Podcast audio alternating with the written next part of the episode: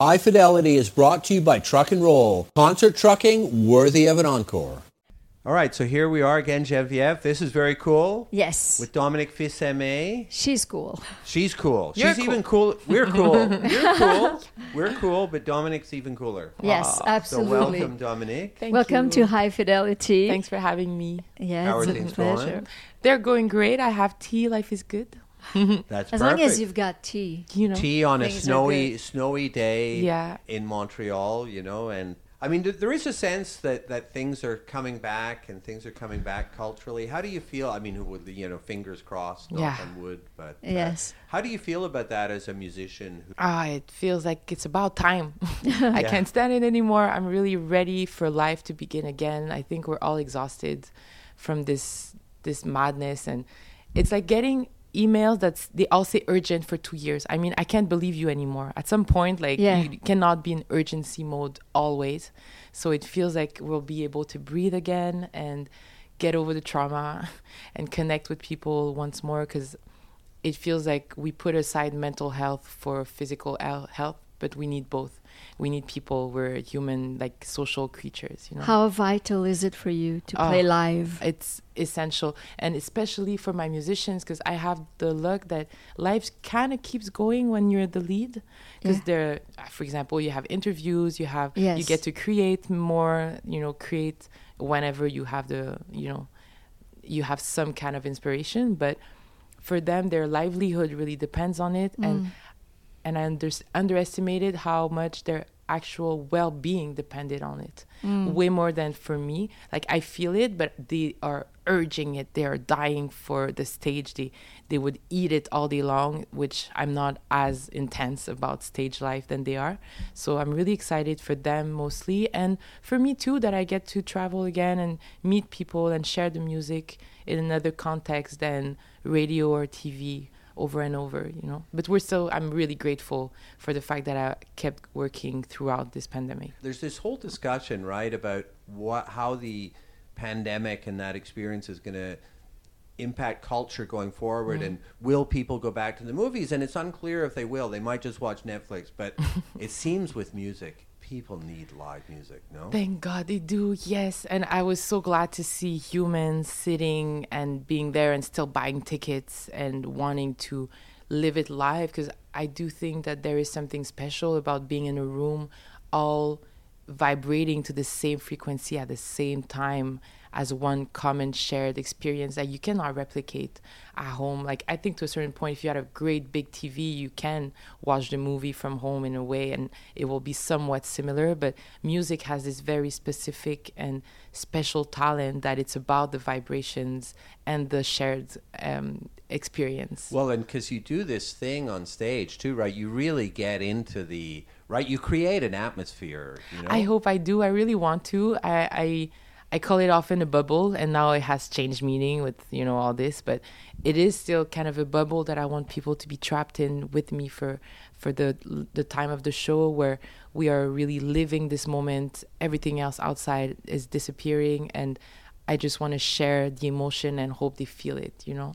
There are a thousand lives in one life. And in your case, it's so true because you've been through many detours before really uh, becoming a, uh, an artist, a singer.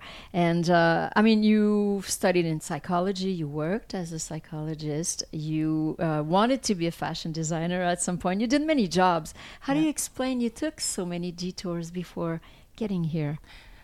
I used to think they were detours or that I was getting lost in different directions, but then later on I realized it's really we build ourselves through different experiences and I was always very curious. I liked exploring things. I like arts. I like people. So I did go through many phases, but it's later on that I realized all these different elements were just helping me build the person I am today and clarify the message that I wanted to share through music, and even just realize that music was the right medium to do it. Because all these things, um, they take time to really realize okay i enjoy this but i don't want to make it a job. It's not fulfilling me completely or it's hurting me at the same time. And finding music at the end of this road which it's not the end right? Like i could still change my mind in in few years but i do feel like i found at least a spot that is home right now and that will be home for a while because it's it's all these roads led to that and a place where I'm happy and I feel fulfilled.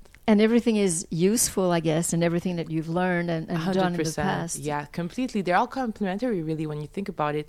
Music is emotions. It was just a different way of learning about music and humans through the lens of psychology and the desire to create a shared experience with people that would kind of be a form of therapy when you think about it. Yes. Art therapy is a real thing, Yeah. and music does generate um, great feelings. Uh, it allows you to think. It allows you to be to have empathy for someone else who's going through something, feel someone else's emotions. All these things are part of what creates a healthier uh, mental state and mental health situation, really. So I realized that it's all connected, and I'm glad that I went through this road. And even exploring fashion design is helpful. I mean, you're very stylish. Oh, I mean, it must be really helpful as well for your stage uh, clothes or your music videos, like how to present yourself. Uh, yeah, I think it is, but at the same time, I remember when I started music, I really tried to disconnect completely and even kind of hide that part because I wanted to be sure that if people would not be distracted by visuals, like even music videos, we did very few because I wanted it to be heard more than seen. And even on stage, it was all black. It was trying to have the somber kind of uh, humble attitude that some musicians would have where it's not about the flash it's about the, the what you hear and hopefully whenever people are there they're there for the music mostly you know and now i'm having more fun with it i'll admit it. Uh, once you know that you have a few people who are actually listening with their hearts and not only their eyes you feel more confident and comfortable expressing yourself through Be more different flamboyant. mediums. Yeah exactly. Like now i can allow myself a few feathers you know. So let's talk a bit about the albums and because it really is special. You know most artists and it's i find it super interesting that in this day and age where the album you know i'm reading this book actually uh, and its title's escaping me but it's the history of the how, how the lp changed the world. And he is a british music journalist and he he he times it as from 1967, of course, with Sergeant Pepper, going to 1982 with Thriller, and then saying basically after that it was like the album disappeared as a concept, and we know that in the in 2022, you know, people who are younger than we are, they don't listen to albums; they listen to songs, and and and the telephone is where you uh. listen, and you know it, it's. And, and No, so you're right. Many artists put out songs only. Right, and I'll, I'll be in the car, you know, and my son who's 21 is playing some Kanye mm-hmm. song, and I'm like, "Wow, that sounds great. Which album's that from?" And he looks at me like, Like, I don't know. Which what? you know, and literally, and he's really into music. But but so not only are you still mm-hmm. doing albums, but you are doing albums really as like Sergeant Pepper or mm-hmm. Thriller. You know what I mean? Like there are Rumors by Fleetwood Mac. These are concept albums, really, right? So talk a bit about what the concept is, because it's very ambitious. um, the concept behind the trilogy was to transfer take all the emotions from black history and how they impacted the creation of musical movements. That was really the core of it. So it's basically kind of going through history black history but through music and really looking at the emotional aspect of what came from it it's true that there was also a part of me that wanted that challenge because people kept saying nobody listens to albums anymore. You need to put out singles. Everybody had a strategy for me. You should put out one single per per month. You should uh, have a video with each single. It was another reality from what i knew growing up. Like when i listened to miseducation of Lauryn Hill for Yeah. example to me that's is genius Yeah. and Yes. it's because you took me on the trip masterpiece. Yes. you No? took me on a trip. Like I was in that room, that classroom with those kids. Every time I would listen, and every song was good, and you could see the work to make it coherent, to make it meaningful, and that's what music to me should be. That's what I wanted my music to be. uh, If anywhere near, at least have that idea of being coherent and not underestimating the public and their their ability to actually discover rediscover because you often have counter movements too. Yeah we're going in one extreme of singles but i do feel like some people on the other hand are still craving to pay attention and to travel with someone through music for a longer ter- time. So that's what i wanted to offer through this trilogy was an opportunity for people to get on board on a trip with me and really travel through what transformed me as a musician or as a human from jazz to blues not from blues to jazz to soul and funk and hip hop that we are all a bit in our heart i wanted to make sure it was something clean and um, relevant to me, not just me having fun, but actually leaving a message and sharing a thought process with people, which made it uh, more fun. Were you familiar with all these musical styles? Did you know a lot about jazz and blues? Or you had to research and discover a lot of music? I knew more than most, I think, because I started quite early being interested in an age where my friends were really listening to only like Britney. I was loving, you know, BB King, uh, Billie Holiday, Nina Simone, uh, even Janet Jackson. Like she had also a Velvet Rope was a conceptual album that was amazing too, with a hidden track at the end, which was like magic for me. So I do think that my musical interests were very wide since I was young, but it was different learning about it or relearning as an adult and through with more information. Now it was not just the music, it was also who were you as humans, what did you go through, understanding better certain lyrics because one, I speak better English, I understand English better than I did as a kid, but also um, I have a I'm an adult, so I know certain things. Like if they made any references to drugs, I would not understand as a child, for example. So yeah, you yeah. know certain things that you just miss, and that allowed me to rediscover some artists and understand why did I vibrate so much with you. And it is, uh, you know, so the albums do. It starts with blues, and then it goes to jazz, and then R and B, soul. And you're you're a francophone Montrealer, but you sing in English. Was that really because we're talking about African American music here, which is basically English language? Is that the kind of thought process? Re why sing in English rather than en français? the um, I grew up surrounded by English music that was in English, uh, TV shows that were in English. I was really looking towards the states because there were n- not so many figures that could represent me or that I could feel seen in the the landscape of the Quebecois society.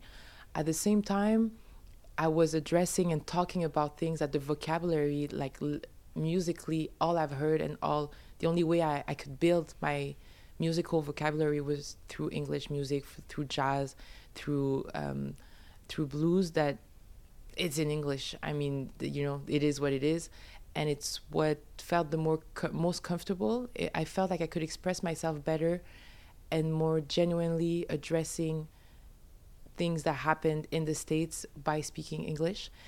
And I do think deep down there might be a part of me that there's a tiny bit of rebellion in a way by feeling somewhat forced sometimes to speak French and it's like can I speak the language I wish to speak? Like I don't I would like to encourage people to go outside of their language and their culture to go discover um, other languages because I speak four languages and I feel like each of them allow me to express different things.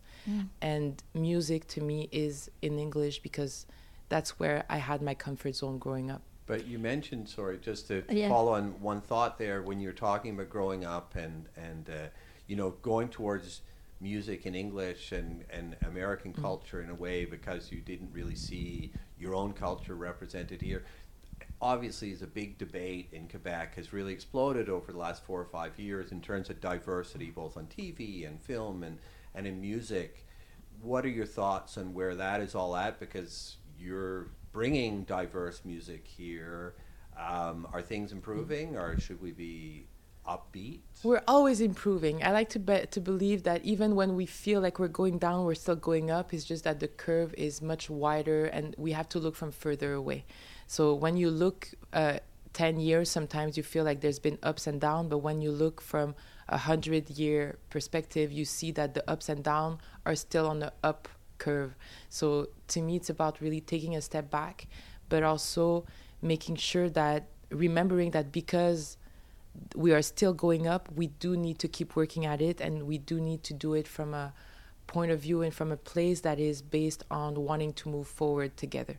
I think is the most important is whatever the the main intention is from different people, and that's where I feel we're starting to to grow uh, as a more united vision. And there is a lot of division right now, I can tell, but that's only because topics that need to be addressed are being addressed and it's ruffling a lot of feathers. And that's okay. Change is not comfortable. It's not supposed to be comfortable. We will survive and Yeah. we will come out better from it Uh, how about your day to day life? I mean, you live in French and in English. You just mentioned you speak four languages. So, uh, describe your day to day life and the languages that you use.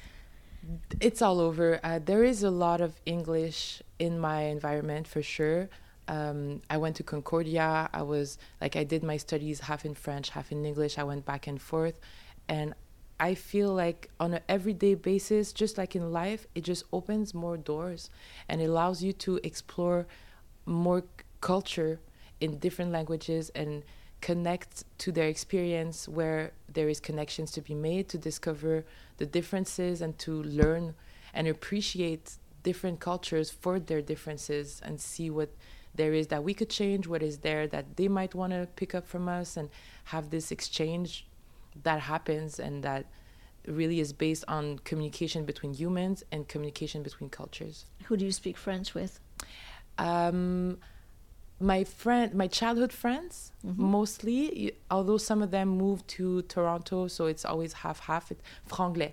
You know? Yeah, I think that's Franglish is Franglish is so the language. popular. Yeah, it's Yeah. the most popular one. I think that's What the one the I other speak most. languages that you speak, by the way? Uh, Creole and Spanish. Mm. Yeah, I went to, to Mexico for a while to learn Spanish, and I was doing some uh, volunteer work in a museum. So that was uh, I was just absorbed by the culture, and I was eating food nonstop too.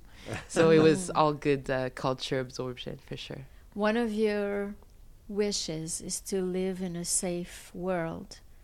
At the moment we are speaking, there's a very grave invasion of Ukraine by Russia. And I wanted to know how how that makes you feel. Ah, it makes me feel like World War Three is about to start. To be quite honest, it has this feeling. Um, it it makes me feel it. It reminds me how absurd the world we are in is. When you really, it would be a book you wouldn't believe it sometimes. Like for example, the Ukrainian. Um, a, a prime minister, or he's actually he was a comedian in a Yeah, show. he was an actor. Yeah, and he just had a show that was about him being president, and the next thing you know, he's president. It's like the same the same That vibe than sounds Trump. like another pre- I was Exactly, just going to say, yeah. sounds like Yeah. another president who was. Uh, It's like we all got fooled. We watched The Apprentice. We thought we knew him, and then no, you don't.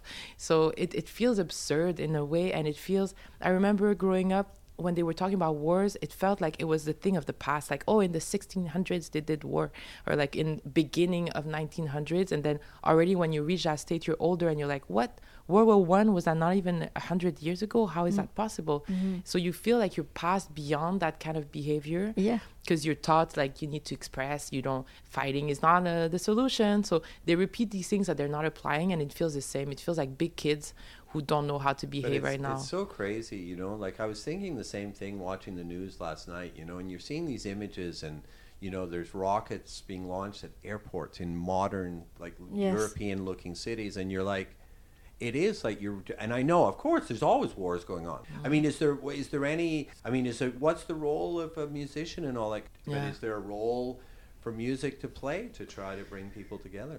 there is always a role um, i think it's on a long-term scale also because it's music can be the place where you provide different visions of the world where you get to bring people together in a room even people who think differently or who have such different life experiences and you actually bring them together in a room and share a message uh, i do think that the message has been pretty is more and more unified when you look around. For example uh, even the i forgot her name she was dressed in yellow for um, and she gave that speech um, at the inauguration of uh, The Oh, right. the young uh, Yeah, poet. Yeah. incredible and exactly Yes. it felt like it's the kind of message I've been hearing more and more from different people who are not connected. So I do think there is a movement within arts where there's a common goal that if we each get to touch a few people and they do the same, there's like a butterfly effect that can happen and that we can't underestimate that kind of weapon. It's to me one of the strongest weapon and the most underestimated, which makes it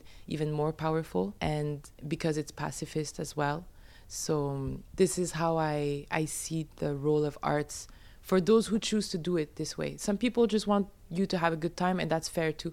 You know, there's no right or wrong in the way you choose to do arts but I know that's how I see arts and that's how others I know I'm not alone. So we are together trying to change things in our own little way through arts.